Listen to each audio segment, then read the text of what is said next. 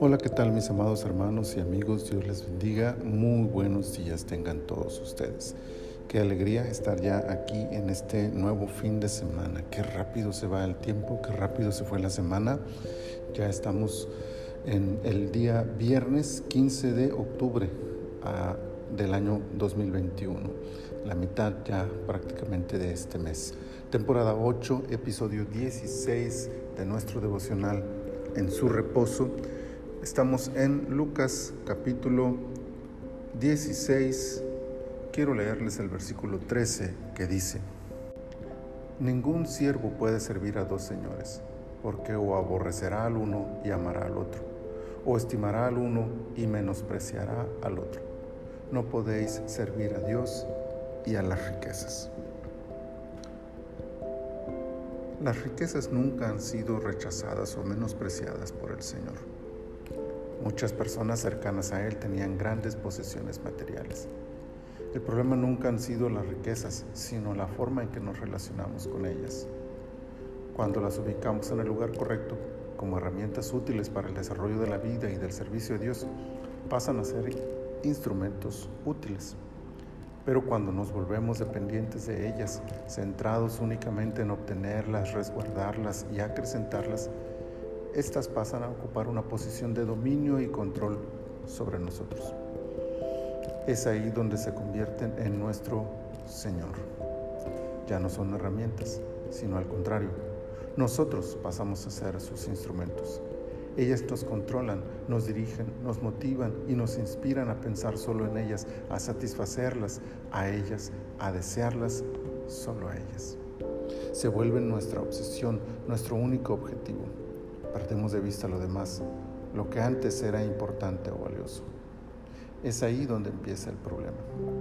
No es la riqueza como tal, sino el lugar que le damos a nuestra vida.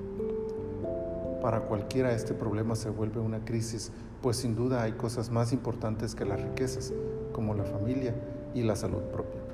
Sin embargo, para el creyente esto es todavía más delicado, pues tales riquezas mal dimensionadas pasan a luchar por el primer lugar de nuestras vidas directamente con nuestro Señor.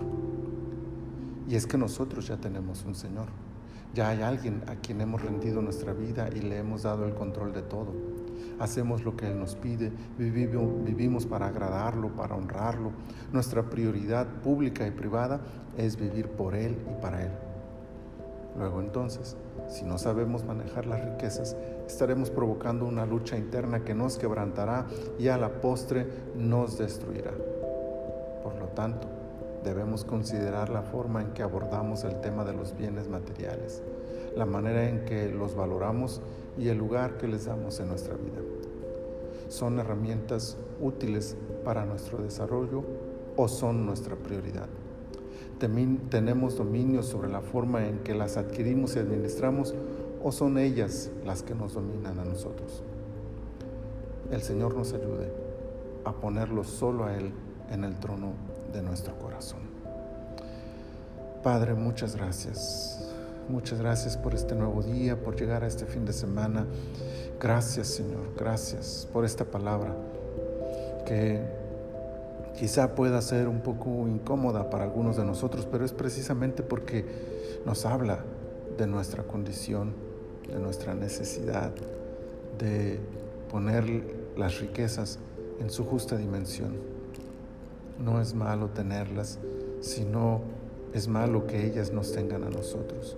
Ayúdanos, Señor, a dimensionar correctamente este tema, a valorar lo que tú nos das, a amarlo a disfrutarlo, a cuidarlo, a prosperar según tu perfecta voluntad, pero sobre todo a mantenerte a ti como nuestro único Señor y Dios. Padre, muchas gracias. En tus manos está este día. Glorifícate en nuestras vidas. En el nombre de Cristo Jesús te lo pedimos. Amén. Amén. Que tengan un maravilloso día en la presencia del Señor. Bendiciones.